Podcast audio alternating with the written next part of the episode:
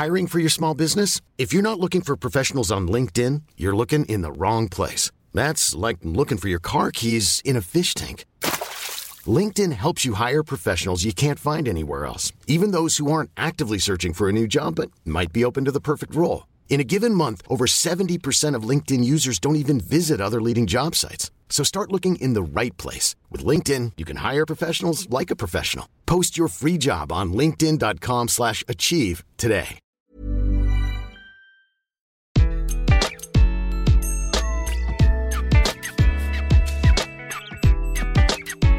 Bonjour, je suis Gaël Châtelain-Berry, bienvenue sur mon podcast Happy Work, édition spéciale. Pour cet épisode, je reçois Arthur Vincent, le CEO de Mailloop, une entreprise dont l'objectif est d'améliorer nos usages numériques et, in fine, d'améliorer notre bien-être. Tout un programme. Nous allons parler de déconnexion, bien entendu, mais également d'usage, de bonnes pratiques, de mail, de visio et de ce numérique qui a fini par nous envahir. Mais selon Arthur Vincent, ce n'est pas une fatalité et c'est passionnant. Je vous souhaite une excellente écoute. Bonjour Arthur. Bonjour Gaël. Eh bien, merci beaucoup d'avoir accepté mon invitation. Comme d'habitude, je vais commencer par vous présenter rapidement.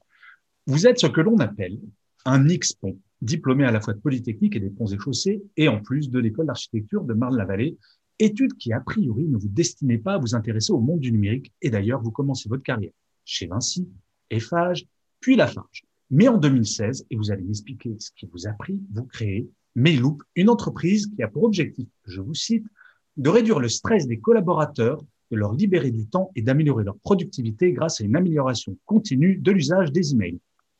Rien que ça.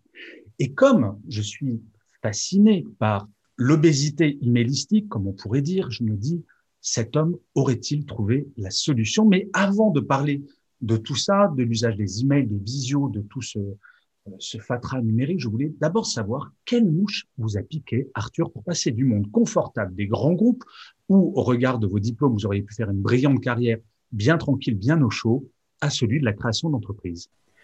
Alors c'est un parcours, euh, je pense ça se fait en, plusieurs étapes. C'est déjà un peu un état d'esprit. Euh, moi j'ai le souvenir hein, de, dans mes premières années de carrière d'avoir toujours un carnet avec une liste d'idées infinies de projets à monter. Donc je pense qu'il y a une partie qui est liée à ça.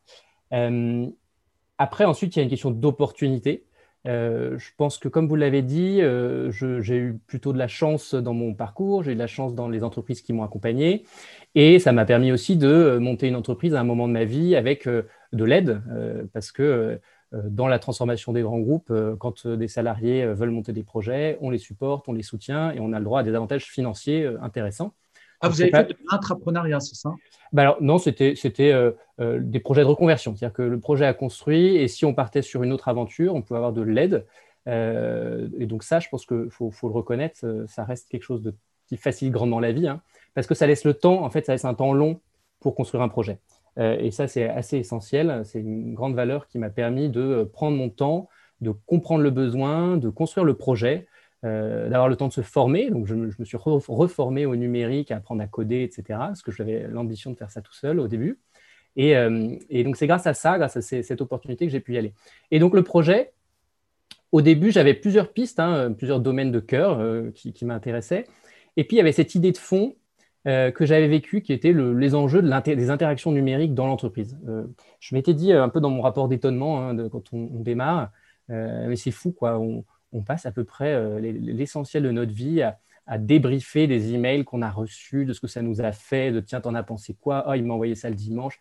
Bref, et je me suis dit, c'est incroyable ce code, ces, codes de communication qui sont dans l'entreprise. Puis après, en fait, qu'est-ce qui se passe? On imite, hein. on rentre dans le jeu, et puis on se pose plus trop de questions euh, et on n'avance plus. Donc quand je suis parti, euh, vraiment, j'avais cette idée-là de me dire, tiens, est-ce qu'il n'y aurait pas un gros sujet Peut-être moins sur la tech, hein, parce que c'est vrai qu'on parlait beaucoup d'outils. Je suis parti, en 2010, le début de l'aventure, euh, pardon, en, 2000, en 2016, le début de l'aventure, et euh, euh, il y avait beaucoup d'outils. On, commençait à avoir de, nouvelles plateformes pour communiquer, etc. Et moi, j'en avais un petit peu marre de cet aspect-là. Je m'étais dit, mais quand est-ce qu'on va parler un peu des usages, de ce que ça fait sur les gens, du stress que ça peut générer? Si on reste trop focalisé sur le côté techno, on va passer à côté des vrais enjeux, en fait. Donc, c'est comme ça que l'idée a germé petit à petit euh, et que le projet s'est monté. Et donc, en fait, vous, c'est plus un souci de gagner du temps pour plus bosser ou une question de bien-être des salariés? Oui, ma question est totalement perverse, je suis désolé. Alors, non, très sincèrement, euh, c'est vraiment guidé par la logique du bien-être. En fait, c'était vraiment le, côté. Alors maintenant, il y a un nom, on appelle ça le technostress, mais à l'époque, je le découvrais. Ah, je ne euh, connaissais pas ce mot. Ouais, j'aime bien, je trouve ça, ça, ça résume bien. Il y a des nouveaux champs lexicaux qui arrivent pour expliquer les problèmes qu'on vit. Euh, et c'était vraiment ça, c'était de se dire, mais finalement, en libérant la parole, tout le monde a envie d'en parler. Euh, et il serait peut-être temps qu'on puisse justement euh, ouvrir, les, ouvrir les vannes pour que ça change les choses et qu'on arrête de se, de se tracasser sur des choses qui sont pas si, euh, pas si essentielles au quotidien. Donc c'était vraiment l'angle qualité de vie. Par contre, très rapidement, évidemment, on, s'est rendu compte qu'il y avait deux bénéfices collatéraux et qu'il fallait surtout pas nier. Hein. C'est évidemment la productivité, c'est-à-dire qu'en étant plus efficace, en envoyant des emails qui sont mieux formulés, en travaillant sur tous les, les comportements associés, bah, évidemment, on gagne du temps. Euh, évidemment, notre boîte mail, on, la contrôle au lieu de la subir. Donc, euh, c'est l'idée et il y a un, impact euh, important sur la productivité. Et le deuxième effet collatéral qu'on a découvert au fur et à mesure, c'est que, bah, on en reparlera, mais dans les premiers résultats qu'on avait, on faisait baisser d'à peu près 20% le volume de mails interne. Et aujourd'hui, il y a un sujet qui commence à arriver sur la table, c'est les enjeux de bilan carbone numérique. Hmm. Donc, ce serait vous mentir, et je ne le ferai pas, de vous dire que c'est ça la, motivation à la base, même si je suis très sensible. Mais on s'est rendu compte qu'il y avait un, en fait, il y avait un, il y avait un vrai sujet là-dessus. Hein. Et, que derrière, on avait euh, des, des, bénéfices collatéraux euh, qu'on pouvait valoriser et, aussi proposer à nos, à nos, entreprises clientes. Alors, j'aimerais rappeler un chiffre quand même que les gens ne connaissent pas forcément et on n'a pas forcément conscience de cela.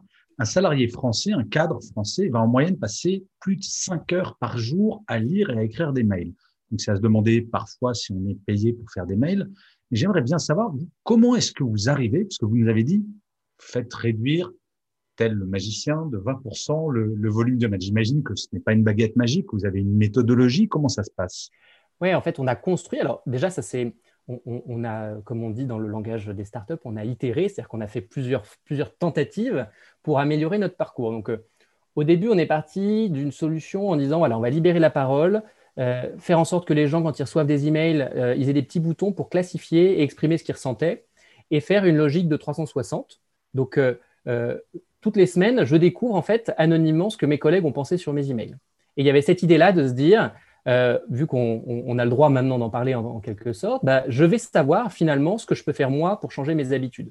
Et donc, premier volet, c'était la prise de conscience un peu individuelle de, des actions qu'on peut mener, ne serait-ce qu'en comprenant finalement que nos collègues n'attendent pas la même chose euh, que nous. En fait, on a notre définition du droit à la déconnexion, on a notre définition d'efficacité, notre définition de la politesse. et ce qui est passionnant, c'est qu'en fait, il faut réussir à les accorder entre les différents acteurs dans l'entreprise euh, et, peut-être même au-delà de l'entreprise euh, demain. Donc il y, a, cet aspect-là. Le deuxième aspect, c'est que une fois qu'on libère la parole, ensuite il faut conduire. c'est un investissement hein, de changer les usages numériques. Il faut, imaginer que c'est une vraie guerre et qu'il faut prendre conscience de toutes les forces qui vont contre nous. Donc quand on, fait quand on accompagne une entreprise, il y a toute une phase où on va construire la vision pour essayer de mobiliser et de dire, OK, le sujet, ce n'est pas juste d'enlever des emails. Hein. ça, c'est la façon dont on le, comprend rapidement. Mais pourquoi on fait ça? C'est pour libérer du temps, euh, c'est pour de la qualité de vie, c'est pour que le soir, on arrête de passer euh, nos nuits sur nos smartphones à se répondre des, emails, c'est pour être plus serein le matin. C'est quoi votre finalité? Donc euh, aujourd'hui, on est très challengeant, c'est-à-dire qu'on remet en question un peu nos, clients, on les secoue pour les aider à construire une vraie vision et vision qui soit portée pas juste par les collaborateurs, mais par toute la hiérarchie. Donc on va justement conduire les dirigeants de l'entreprise à se positionner et à se dire, moi j'ai envie que mon entreprise change et voilà, c'est quoi les bénéfices que je vais chercher. Et on les aide à construire ça. Alors bien sûr, on a des idées, hein, mais c'est dans cette construction de se dire, on crée une vision engageante, euh, avec une finalité puissante. Un exemple, hein, euh, chez Candia, euh, la vision du DG, c'était de libérer une demi-journée par semaine aux salariés. et c'était ça le moteur. Et que ce temps-là, il allait être donné et en efficacité et en temps libre. Hyper inspirant. chez Mazar, on est dans le monde des chiffres, qui est un autre client. la vision qu'ils ont construite, c'est L'expérience collaborateur, ils vendent de la presta intellectuelle. Donc des collaborateurs qui sont épanouis, reposés et un peu moins à cran, bah, ça fait des prestations qui sont meilleures. C'est ça leur, leur atout en fait. Donc voilà, construire cette vision-là, c'est essentiel. C'est pour ça que finalement, ce n'est pas en un claquement de doigts. Et ensuite, le maillon intermédiaire, je vous ai parlé de la phase, à l'échelle de l'entreprise puis à l'échelle individuelle, le, le maillon intermédiaire, c'est l'équipe. Et donc, c'est l'enjeu de formation. Donc après, on a construit aussi et ça, c'est toutes les briques qu'on ajoute au fur et à mesure, un, parcours qui s'appelle la Mail Academy. On s'est dit maintenant, les managers, il faut. En fait, c'est dingue, quoi. On apprend, euh, je sais pas, dix fois dans notre vie à, à, prendre la parole en public. On fait 50 formations sur le sujet. Enfin, bref. Alors qu'aujourd'hui, on passe 90% de notre journée à faire des interactions numériques. Et on s'est dit, à un moment, stop, quoi. Il faudrait peut-être qu'on théorise un peu ça. Envoyer un mail, c'est pas juste appuyer sur envoyer, c'est le cibler, c'est choisir le ton, c'est choisir la forme, c'est choisir les horaires, c'est comprendre les stratégies de protection. C'est tous ces sujets-là qu'il faut maîtriser, sans parler de la couche collaborative que vous ajoutez par-dessus. Hein. Donc, euh, vous imaginez le, sujet. Et donc, la recette magique, entre guillemets, hein, c'est d'être capable de travailler sur ces trois échelles. Euh, l'individu, l'équipe et mobiliser les dirigeants et dirigeantes de l'entreprise pour qu'ils comprennent que c'est un enjeu qui les concerne directement c'est souvent ce que je dis, un escalier se nettoie toujours par le haut. Donc, ce que j'entends, c'est qu'il y a une implication très, très forte euh, d'un comité exécutif. Et quand j'entends que vous travaillez avec des sociétés comme Mazar, qui sont, j'imagine, en numérico-obésité, numérico-obésité, je viens d'inventer un mot tout pourri, désolé, euh, mais j'imagine qu'il y avait une vraie problématique et c'est vraiment intéressant que sur des, euh, justement, sur des métiers qui sont dans des chiffres, dans le conseil, ce genre de choses, il y a une vraie réflexion qui vient d'en haut. Donc, il y a une couche direction, une couche techno et une couche avant tout comportementale, si je comprends bien. Tout à fait. Euh, les, comportements, on va les, on va les travailler. Et puis, j'insiste sur un point, euh, il y a quand même une envie de mesurer. Et, mm. un, des, un de nos champs, hein, technologiquement, nous, ce qu'on a développé, c'est aussi des outils euh, d'analyse des usages numériques, d'analyse statistique, pour qu'on sache ce qu'on fait aujourd'hui dans notre boulot. Parce qu'en fait, on est à l'aveugle aujourd'hui, on n'a on a rien. Combien de mails on envoie? Est-ce qu'on en envoie le soir, le week-end? Euh, Comment on se compare par rapport au reste de l'équipe? Qu'est-ce qu'on fait? En fait, voilà, on, est un peu dans le flou. Et un des enjeux, c'est que conduire cette transformation ne donne des bons résultats que si on se donne des objectifs à mmh. atteindre, chiffrés, et qu'on les suit régulièrement. Donc là, quand on fait une campagne tous les mois, on fait le point. Est-ce qu'on a atteint le nombre d'utilisateurs? Est-ce qu'on a atteint la baisse de volume de mail Est-ce qu'on a atteint la baisse des, communications le week-end? On choisit les indicateurs et on les suit. Et là, à ce moment-là, on crée les conditions euh, favorables d'un changement euh, profond des pratiques. sans donner le nom d'un client, parce que j'imagine que toutes ces données doivent être confidentielles, euh, en moyenne, sur, sur 100 mails envoyés, combien sont envoyés en dehors des horaires de travail? Alors, c'est un sujet euh, très intéressant. Vous avez vu d'ailleurs que les enjeux de droit à la déconnexion sont, revenus à l'ordre du jour dans les négociations récentes sur le télétravail, sujet majeur. Euh, et, pareil, là, l'idée, c'est de, décrypter un peu ces sujets-là. Je vous donne un ordre de grandeur. On est entre 25 et 30% si on regarde sur une journée, la part d'emails qui, qui est envoyée avant 9 h et après 18 h. Après, ce qu'il faut comprendre, c'est que ces analyses, elles ont du sens par entreprise. Parce mmh. que euh, quand on bosse avec une boîte industrielle, typiquement, euh, on se rend compte que bah, la journée démarre plutôt à 8 heures. Euh, mais à l'inverse, elle finit plutôt aussi le soir. Quand on bosse avec une boîte euh, qui fait du conseil ou de l'audit, ça va être plus tard le matin, mais par contre, ça ne va pas s'arrêter la nuit. Donc vous voyez, il y a un enjeu de contexte, moi déjà, qui me paraît essentiel. Maintenant, pour vous donner toute proportion gardée, un ordre de grandeur, c'est 30%. Et après, c'est la disparité qui est passionnante. Typiquement, on a essayé d'analyser ça sous la lumière du niveau hiérarchique. Et quand on parle là de l'escalier, c'est cette idée-là, on se rend compte qu'il y a un facteur 2 euh, sur la proportion d'emails envoyés tôt le matin, tard le soir et le week-end entre des juniors, des jeunes, des, collaborateurs qui arrivent dans l'entreprise et des dirigeants. Donc, x2, vous vous dites qu'effectivement, il faut d'abord comprendre ce qui se passe en haut de la pyramide, entre guillemets, euh, décrypter euh, les croyances qui peuvent être associées, pourquoi finalement on fait comme ça, et derrière, on peut changer les choses que je comprenne bien, c'est plus on est haut dans la hiérarchie, moins on déconnecte, c'est ça? Exactement. Euh, mais, là, on est sur des choses très chiffrées, c'est-à-dire qu'intuitivement, on pourrait s'en douter, mais euh, tout le, toute la, logique de Mailloop, c'est sortir des croyances numériques pour objectiver quantitativement et qualitativement ce qui se passe. Mais est-ce que c'est ça qui fait? Hmm. Est-ce qu'on n'a pas décalé finalement le présentéisme qui est quand même très typiquement français? Maintenant, on fait du présentéisme numérique. J'ai même rencontré à l'époque où je travaillais en entreprise, quand même des gens qui faisaient des envois différés la nuit d'emails pour faire croire qu'ils travaillaient la nuit. Donc on est aussi dans une notion d'image où il faut casser les comportements. Évidemment. Euh, euh, et, j'aime bien que vous repreniez ce nom-là parce que pour moi, ça fait partie de ce fameux champ lexical nouveau. Donc nous, on parle de présentéisme numérique. Dans nos tableaux de bord, euh, chacun peut voir son, son, tableau de présentéisme. Et c'est une des idées associées, c'est quand on, on, aborde le sujet du droit à la déconnexion, si on le voit que sous un angle technique en se disant tiens, je vais couper les serveurs, ça va résoudre le problème, en fait, on est passé à côté du sujet. Euh, le sujet, c'est ce que vous venez de dire. En fait, c'est qu'il faut comprendre pourquoi on a besoin d'envoyer des emails en dehors Est-ce que c'est parce qu'on a un problème de charge de travail, qu'on passe notre vie en réunion? Est-ce que c'est parce qu'on a envie de rendre service à nos managers? On a une culture de, un peu de, sauveur, de l'exemplarité, il faut toujours répondre à tout moment. Est-ce qu'il y a une vraie culture d'entreprise où on ne progresse que si on est euh, corps et âme joignable Enfin, c'est ça qu'il faut creuser en fait. Et c'est ça qui va vous donner des éléments de réponse sur les causes racines des problèmes de droit à la déconnexion. Et une fois que vous avez travaillé là-dessus, là, vous pouvez les détricoter et commencer à engager le changement. Et ça marche hein, parce que euh, on en discutait justement bah, typiquement avec, euh, avec Mazar, où, euh, la sponsor du projet est membre du comité exécutif, donc elle a une vision assez, assez pointue de, la transformation des pratiques numériques.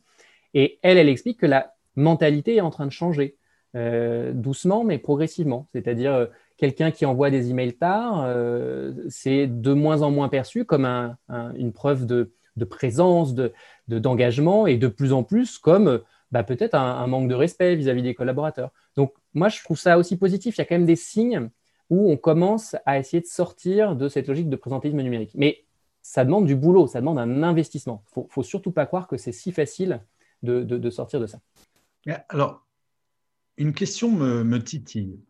Euh, les Français ont changé de comportement avec la ceinture de sécurité en 1974 quand il y a eu la peur du flic, on a dit, du policier, pardon, on a dit, si tu mets pas ta ceinture, tu es verbalisé. Sinon, ils n'en avaient rien à faire. On voit que les anciennes générations, il y a encore des taxis qui ont 60, 70 ans qui ne mettent pas leur ceinture de sécurité à l'avant. Pour nous, ça ne viendrait pas à l'idée. Euh, est-ce que vous ne pensez pas, vous avez un peu répondu, mais malgré tout, qu'on peut accélérer le mouvement en faisant comme le un des sièges sociaux de Volkswagen en Allemagne, où effectivement la coupure des serveurs à 17h45, ça garantit une déconnexion et ça accélère le changement ou vous, vous croyez profondément qu'il faut d'abord éduquer, quitte à ce que ça prenne plus de temps? Est-ce qu'on ne peut pas mélanger les deux un petit peu? Alors, j'adore, enfin, c'est un exemple que je reprends dans les ateliers qu'on fait. En fait, moi, je m'inspire beaucoup. Euh, dans mon parcours euh, en bossant chez Lafarge, c'est une boîte avec une culture de la sécurité industrielle euh, absolument fascinante et passionnante. et je m'en inspire beaucoup, parce que ça a été beaucoup théorisé, en fait, hein, ce qu'on doit faire en termes de sécurité. Et les mêmes choses, je trouve, s'appliquent aux enjeux des risques psychosociaux numériques. Un exemple vraiment très, très simple, hein. il y, a trois grands seuils pour réduire l'accidentologie quand on fait de la, formation pour améliorer les, pratiques sécurité. Bon, bien sûr, l'objectif est de réduire le nombre de, morts hein, sur les chantiers ou sur les sites. Ça, c'est le, Graal, c'est d'arriver au zéro accident. Et donc derrière, il y a toute une théorie qui s'est construite. Vous avez trois niveaux en fait. Hein. Vous avez une phase où vous êtes sceptique. C'est-à-dire, euh, je vous dis de mettre un casque sur un chantier, euh, vous allez le faire, mais je tourne le dos, euh, je reviens après, vous ne l'avez pas. Ça, quand vous êtes dans cette phase de scepticisme, globalement, vous n'allez pas avoir des bons résultats. D'accord? Ça ne veut pas dire qu'il faut qu'on va enlever les panneaux à l'entrée d'un chantier en leur disant venez comme vous êtes. Hein. Surtout pas changer, d'accord? Donc, bien sûr que ça se, cumule. La seule chose, c'est que c'est la partie où on a envie de s'arrêter. La deuxième phase, qui est très intéressante, c'est la phase de l'indépendance. C'est je suis convaincu que c'est bien pour moi. Donc l'exemple de la ceinture de sécurité, c'est la génération, euh, on va dire, euh, de mes parents, euh, elle est une quarantaine d'années, c'est ça ne me viendrait pas à l'idée de ne pas mettre ma ceinture. Ça ne me viendrait pas l'idée. Je, sais que c'est important pour moi et tout.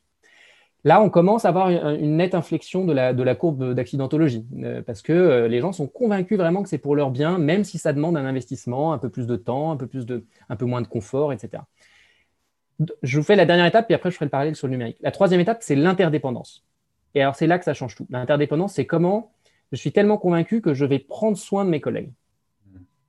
Je vois que tu n'as pas ton casque sur le chantier, que tu sois euh, salarié ou PDG de l'entreprise, je te prends par le bras et on va avoir une discussion pour essayer de comprendre euh, est-ce que c'est un oubli, pourquoi, et, on va creuser. Et ça, ça c'est très intéressant à voir se produire en vrai. Et c'est cette interdépendance qui crée vraiment les meilleures performances euh, derrière et les meilleurs résultats. Dans le numérique, c'est quoi le, ce qui est très difficile? On a un peu un parallèle à faire. Alors oui, ce n'est pas des morts sur les chantiers, mais je pense qu'un burn-out, c'est quand même quelque chose de grave et c'est un peu la même pyramide sur ce sujet-là. C'est-à-dire qu'à terme, si on ne fait pas un effort, il y a quand même un problème à l'arrivée qu'on doit euh, évoquer. et derrière, on est malheureusement arrivé pas mal dans le seuil, le niveau de l'indépendance. Le numérique, on a une vision très égocentrée du numérique. Donc, moi, quand je fais des ateliers de, sensibilisation, c'est l'essentiel des personnes sont dans cette phase-là, c'est-à-dire euh, finalement, bah, j'ai jamais demandé à mes collègues de répondre aux emails. Enfin, c'est moi qui m'organise. J'envoie des mails tard le soir euh, si j'ai envie. Euh, j'attends rien. J'ai dit OK, OK, ça, ça s'appelle l'indépendance. Vous êtes convaincu que c'est un sujet, mais quelque part, votre sphère d'influence, vous la considérez comme, entre guillemets, nulle. C'est-à-dire vous considérez que c'est votre choix et puis euh, peu importe la personne qui est de l'autre côté. Et ben, c'est ça l'enjeu pour moi, c'est passer à l'interdépendance. C'est leur faire comprendre qu'en fait, quand on envoie un mail euh, à 22 heures, nous, on l'a mesuré, euh, il a 25% de chances d'être lu et de générer une réponse en dehors des horaires. Donc, en fait, il y a un principe de réciprocité. Euh, et, voilà, on, peut, faut sortir absolument de cette logique euh, de croire que finalement on n'aurait pas d'influence sur nos collègues. C'est pas vrai en fait. On a une très très forte influence et c'est plutôt une bonne nouvelle. Donc, pour faire le bilan, euh, c'est ce que vous disiez, il faut agir sur les trois. Il faut définir des règles, un cadre. Hein, et, ça, c'est indispensable pour démarrer. il y, a, une culture à incarner et elle doit s'incarner tout en haut de la hiérarchie. Hein, euh, le, zéro mail le week-end, on peut y arriver. Il y a des dirigeants qui arrivent, ce n'est pas un mythe. Euh, et euh, on fait des interviews pour le démontrer, c'est possible. ensuite, on doit sensibiliser pour que les gens soient convaincus que c'est bien pour eux. Et le dernier maillon, c'est on doit leur convaincre qu'ils doivent prendre soin de leurs collègues et qu'ils peuvent être acteurs du droit à la déconnexion, pas juste spectateurs. Alors justement, là on parle beaucoup d'emails et vous avez commencé votre entreprise euh, Medoup en 2016, si je ne m'abuse. Et là, j'imagine qu'avec euh, le premier confinement et puis un nouveau problème arrive, la visio avec les célèbres invitations non sollicitées où on se retrouve, j'ai des exemples de salariés qui s'endormaient sans aucune réunion le lendemain matin et quand ils regardaient leur agenda à 8h30, s'apercevaient que ça commençait à 9h, à 10h, à 11h et comme ça jusqu'à la fin de la journée. Comment est-ce que ça se traite? C'est comme le mail ou alors c'est encore une autre problématique? Où finalement, parce que après, le présentéisme, on a la réunionite aiguë donc, est-ce que vous avez trouvé un nom déjà pour cette réunionnite numérique? Est-ce que ça se traite pareil ou est-ce que vous avez développé d'autres méthodes Alors, non, c'est assez similaire en fait. Euh, on a souvent fait le parallèle et on a à peu près la moitié de nos clients où on travaille sur les deux sujets en même temps. Euh, déjà par la mesure, parce qu'en fait, techniquement, euh, nos analyses, elles portent sur les boîtes aux lettres et dans une boîte aux lettres, il y a aussi des agendas. Donc, dès le début, en fait, les deux étaient très, très, très mélangés. Et quand on a construit nos tableaux de bord pour aider les collaborateurs à comprendre leurs usages, on s'est vite dit que ce serait bien de comprendre aussi bah, en fait, combien de temps on passe euh, en réunion, avec combien de personnes en moyenne, euh, et, phénomène passionnant, à quel point mon, agenda est hacké par mes collègues. Je pense que c'est un indicateur qu'il faut qu'on ajoute. Euh, c'est combien de temps avant je reçois une invite, parce que quelque part, encore une fois, à l'échelle individuelle, ça marche. Oui, une petite équipe, pourquoi pas. Mais on ne fait pas fonctionner, on ne fait pas entreprise, on ne fait pas collectif Euh, en se bouffant des, créneaux de deux heures sans se prévenir, etc. Ce n'est pas tenable. Donc il y a cet enjeu-là. Hein. Euh, alors c'est peut-être pas un message hyper positif, mais c'est pour donner aussi envie de se mobiliser. C'est qu'à un moment, il faut prendre un peu dans son confort, euh, il faut investir un peu de temps pour anticiper. Et globalement, ça crée les conditions d'une vraie qualité de vie au travail. Donc la réunion, nous, on travaille sur les mêmes enjeux. Libérer la parole par le feedback, les mêmes classiques. Hein. parce qu'en en fait, au truc, il y avait beaucoup de parallèles faites parler des, collaborateurs de tout niveau, collaboratrices de tout niveau dans une entreprise, euh, les deux points qui ressortent, c'est euh, les verbatims sur euh, les emails horribles, tard le soir, les irritants, et ah, je passe ma vie en réunion, il n'y a, pas d'ordre du jour, il n'y a pas de compte rendu, on n'a pas, tout le monde était sur son smartphone, etc. Et donc là, pareil, en fait, on a dupliqué notre approche qui était autour du feedback sur les réunions. C'est quoi les irritants que les gens ont envie d'exprimer? Comment on peut leur permettre très facilement de le dire pour que dans les tableaux de bord, on puisse aussi avoir euh, sur le modèle du mail une vision qualitative de qu'est-ce qui est perçu à la sortie des réunions et qu'on puisse croiser avec une vision quantitative de d'évolution du volume. Derrière, on va travailler, mettre moins de gens en copie euh, dans les réunions, c'est inviter moins de gens. Enfin, c'est très similaire. Éviter les réunions qui débordent tard le soir parce que c'est pas inclusif. Euh, donc, on, est vraiment sur un sujet particulièrement connexe. Et, souvent, donc, on va, on va l'aborder en même temps. Et un petit indicateur qui est quand même rigolo, c'est le nombre de mails que vous envoyez pendant les réunions. Euh, donc ça, on l'a développé, mais on n'en a même pas conscience. En fait, on a fusionné, notre agenda n'étant pas tenable, on a fusionné, on commence à traiter l'information pendant les réunions. Et, tout le monde vous le dira, en fait, quand on prend un peu de recul, ça n'a ni queue ni tête, parce que notre investissement pendant les réunions euh, baisse drastiquement, donc la réunion euh, se rallonge. En fait, on est, vraiment dans un cercle vicieux, et à un moment, il faut taper du poing sur la table et se dire bah, comment on inverse la mécanique pour être dans une logique plutôt vertueuse. Et d'autant plus que maintenant, toutes les recherches ont montré que le cerveau humain ne peut en aucun cas faire deux tâches conscientes en même temps. D'où, effectivement, quand on fait des mails en réunion, on rate 50% de l'un et de l'autre. Donc, on multiplie les deux par deux. Alors, vu que je tiens un des, un des spécialistes de, de, la déconnexion, de ce genre de choses, il y a une question. Euh, la, la réponse me, J'ai une réponse à cette question, mais j'aimerais avoir la vôtre pour confirmer ou infirmer. Il semblerait que les jeunes générations soient beaucoup plus connectées que les vieux comme moi, et que par contre, ils arrivent beaucoup mieux à faire la différence entre le numérique professionnel et le numérique personnel, et donc ils déconnectent plus. Est-ce que c'est vrai ou est-ce que c'est faux? Non, je, suis, je ne suis pas d'accord. Euh, et, la seule chose, c'est que les, les, canaux ont changé. Euh, je ne suis pas tout à fait d'accord. Après, voilà, il faudrait compléter d'interviews euh, plus détaillées, mais je, vous donne le regard qu'on a. on a un sujet qui nous tient à cœur en ce moment, c'est qu'on travaille beaucoup plutôt avec les grandes entreprises, le, mal de l'email étant quand même lié aux, grosses boîtes en général, enfin, de façon exponentielle, on va dire, avec le nombre de salariés. Et on commence à travailler aussi, à réfléchir avec des, alors pas des startups, mais des grosses startups, des boîtes qui commencent à avoir 500 personnes et tout. Parce qu'il y a un grand sujet là qu'on vient de vivre, hein, c'est l'explosion des outils collaboratifs. Euh, on a donc euh, Microsoft Teams, on a euh, Slack, Google a aussi sa suite. Donc il y a des nouveaux canaux de communication qui sont en train d'émerger. Et moi, j'aime bien comprendre les usages, ce n'est pas l'outil qui m'intéresse. Donc évidemment, on a commencé à creuser un peu pour comprendre est-ce qu'il n'y aurait pas les mêmes problèmes de déconnexion cachés, mais qu'on ne verrait pas dans ces outils?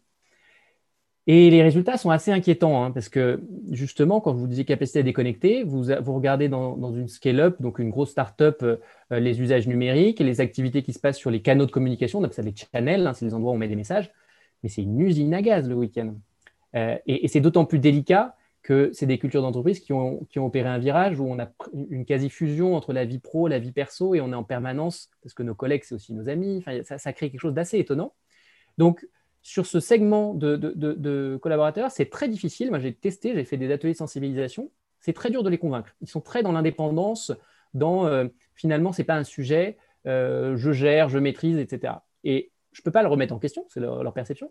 Euh, sauf qu'aujourd'hui, les études démontrent quand même que la fatigue cognitive, en fait, elle est la même pour tout le monde. Donc, aujourd'hui, moi, je constate que, a priori, le comportement ne sont pas forcément meilleurs. Et par contre, il faudra attendre un petit peu, mais la, recherche tente à montrer que l'impact sera le même. C'est juste qu'il faut un peu de temps. Euh, dans quelques années, en général, vous rajoutez quelques ingrédients qui font, qui font, qui font euh, un peu dérailler la machine. Vous rajoutez euh, des enfants, ça, marche bien. Vous rajoutez de, ce genre de responsabilité. Et ben, d'un coup, en fait, le rythme, qui était une belle mécanique bien huilée, où tout le monde était aligné dans les attentes, en fait, ça ne marche pas. Ça ne marche hmm. pas parce que d'un coup, bah oui, en fait, on a autre chose. On, euh, on a besoin d'une barrière parce que finalement, on n'est plus avec les gens euh, si on est sur, sur, son smartphone à utiliser du Slack qui a papoté. Donc ça, ça questionne. Euh, je pense qu'on n'a pas encore assez de recul pour avoir des réponses, mais nous, on monte, on commence déjà à monter des groupes de travail justement pour essayer d'avoir des gens qui pensent les usages numériques et pas juste qui les subissent. donc se dire, voilà, avant de, se, de lancer des machines qui nous faudra 15 ans à réguler, est-ce que c'est pas maintenant qu'on doit essayer de réfléchir collectivement à quelles sont les meilleures pratiques euh, en termes d'usage numérique. Je un truc génial, date, j'ai trouvé ça ce matin, euh, une fonctionnalité euh, qui s'appelle les messages urgents dans Teams. Donc Teams, logiciel pour, pour partager, chatter en, groupe, ultra puissant, très bel, outil. Quand vous faites ça, en fait, ça, active une fonctionnalité où votre destinataire va recevoir une notification toutes les deux minutes pendant 20 minutes. On m'a envoyé cette image-là ce matin. Franchement, j'ai eu un peu envie de rire. Je me suis fait, mais c'est pas possible. Comment on a pu inventer ça euh, Qu'est-ce qui nous a amené? Alors, il y a peut-être des logiques, je ne vais pas aller trop vite, il y a peut-être des logiques métiers, euh, peut-être que pour gérer des tickets informatiques ou des tickets hyper critiques, pourquoi pas. Mais je me dis juste, je vois ça et je me dis, mon Dieu, euh, on s'est plaint de, de, l'email et on nous a dit qu'on lançait des outils asynchrones. regardez, quoi. En fait, l'usage qui va en être fait, on est en train de recréer les mêmes conditions qui vont produire les mêmes effets. Donc, je suis plutôt euh, dans une logique voilà, euh, générationnelle. Je, questionne, je pense que ce pas les mêmes canaux utilisés. Ça, je suis tout à fait d'accord. Il, y a une migration de, des usages. Par contre, je pense qu'il y a les mêmes biais, parce que ces biais, ils sont beaucoup plus profonds. et, je pense qu'ils auront les mêmes effets dans quelques années. Je vais vous raconter une anecdote, Arthur, qui va vous faire rire. Je n'avais pas prévu de vous la raconter, il me reste deux questions, mais je vous la raconte quand même j'étais avec des managers d'un très grand groupe et qui m'expliquaient, managers des services généraux, qui me disent, ben, nous, on a reçu un jour un mail de quelqu'un qui nous envoie un mail avec marqué urgent en objet et pour dire ça s'engage dans les bureaux au lieu de prendre son téléphone Et il y a eu effectivement une urgence au gaz et la personne a envoyé un mail en se disant ça correspond à une urgence. Donc, je vous laisse méditer sur ce, ce genre d'email, mais on marche sur la tête parfois avec les emails, c'est vrai. Alors, mon avant-dernière question, c'était, j'ai eu la chance de commencer ma carrière au siècle dernier. Il y avait déjà l'électricité, mais pas encore les emails et les smartphones. Et à un temps où les week-ends et les vacances signifiaient effectivement de la déconnexion. Et on utilisait déjà ce mot, alors qu'on ne connaissait pas le numérique, on disait on a déconnecté. Est-ce que vous pensez que mes enfants, et j'en ai une petite collection, un jour connaîtront ce bonheur de la déconnexion le week-end et pendant les vacances ou est-ce que c'est fichu? Non, je ne pense pas. Euh, mais ce n'est pas fichu. Je, ne prendrai qu'une partie de votre, de votre réponse.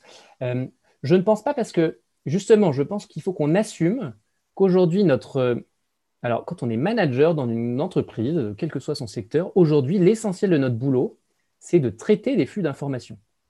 C'est juste qu'on le met sous le tapis, on ne veut pas l'assumer, on pense que nos compétences sont ailleurs. Moi, je, prends du recul et je me dis finalement, qu'on soit euh, en train de gérer euh, un site euh, industriel, qu'on soit en train de gérer une équipe marketing, de la com, de la finance, ce qu'on veut, en fait, aujourd'hui, c'est notre capacité à bien traiter l'information qui fait que on sera bon dans ce qu'on fait. Est-ce qu'on arrive à la traiter rapidement, efficacement? Est-ce qu'on n'a pas trop de, de, trous dans notre filet pour capter les infos? Est-ce qu'on est rapide dans son traitement? Est-ce qu'on apporte de la valeur ajoutée dans son analyse? Et comment ensuite on transmet le bébé aux membres de notre équipe en ciblant bien et en réduisant au maximum le nombre de personnes concernées? Pour moi, c'est cette compétence-là qu'il faut qu'on assume.